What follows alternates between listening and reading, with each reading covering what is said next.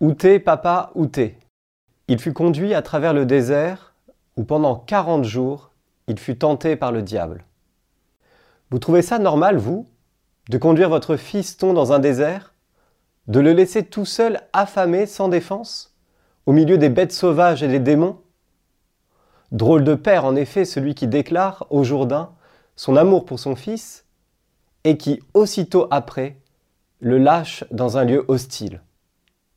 Imaginez la chaleur du jour, la froideur des nuits, la violence des vents, le tiraillement de la faim, la torture de la soif.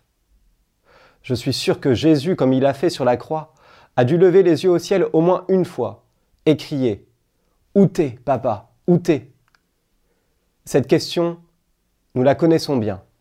Nous la posons à Dieu dans les moments difficiles de nos vies, quand nous avons l'impression que rien ne va plus, que nous sommes tentés au-delà de nos forces, et que Dieu semble aux abonnés absents. Où t'es, papa? Où t'es? Pourquoi laisses-tu la souffrance me gagner? Les bêtes sauvages m'approcher Viens à mon aide, montre-moi que tu existes et que tu m'aimes. Que faire cependant si la voix de Dieu ne se fait pas entendre aussi clairement qu'au Jourdain? Se laisser abattre? Prendre ses jambes à son cou? Jésus au contraire nous apprend à demeurer dans nos déserts et à faire face aux épreuves et aux tentations.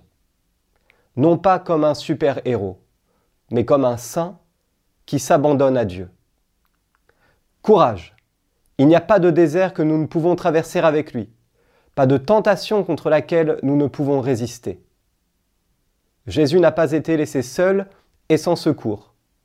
Son pain, ce fut la parole. Son eau, la source vive de l'Esprit. Son oasis, l'amour incassable de son Père.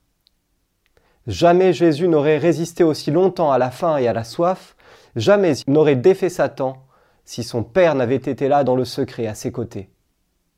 À nous maintenant de découvrir tout au long de cette semaine les multiples visages de ce Père qui est avec nous dans nos déserts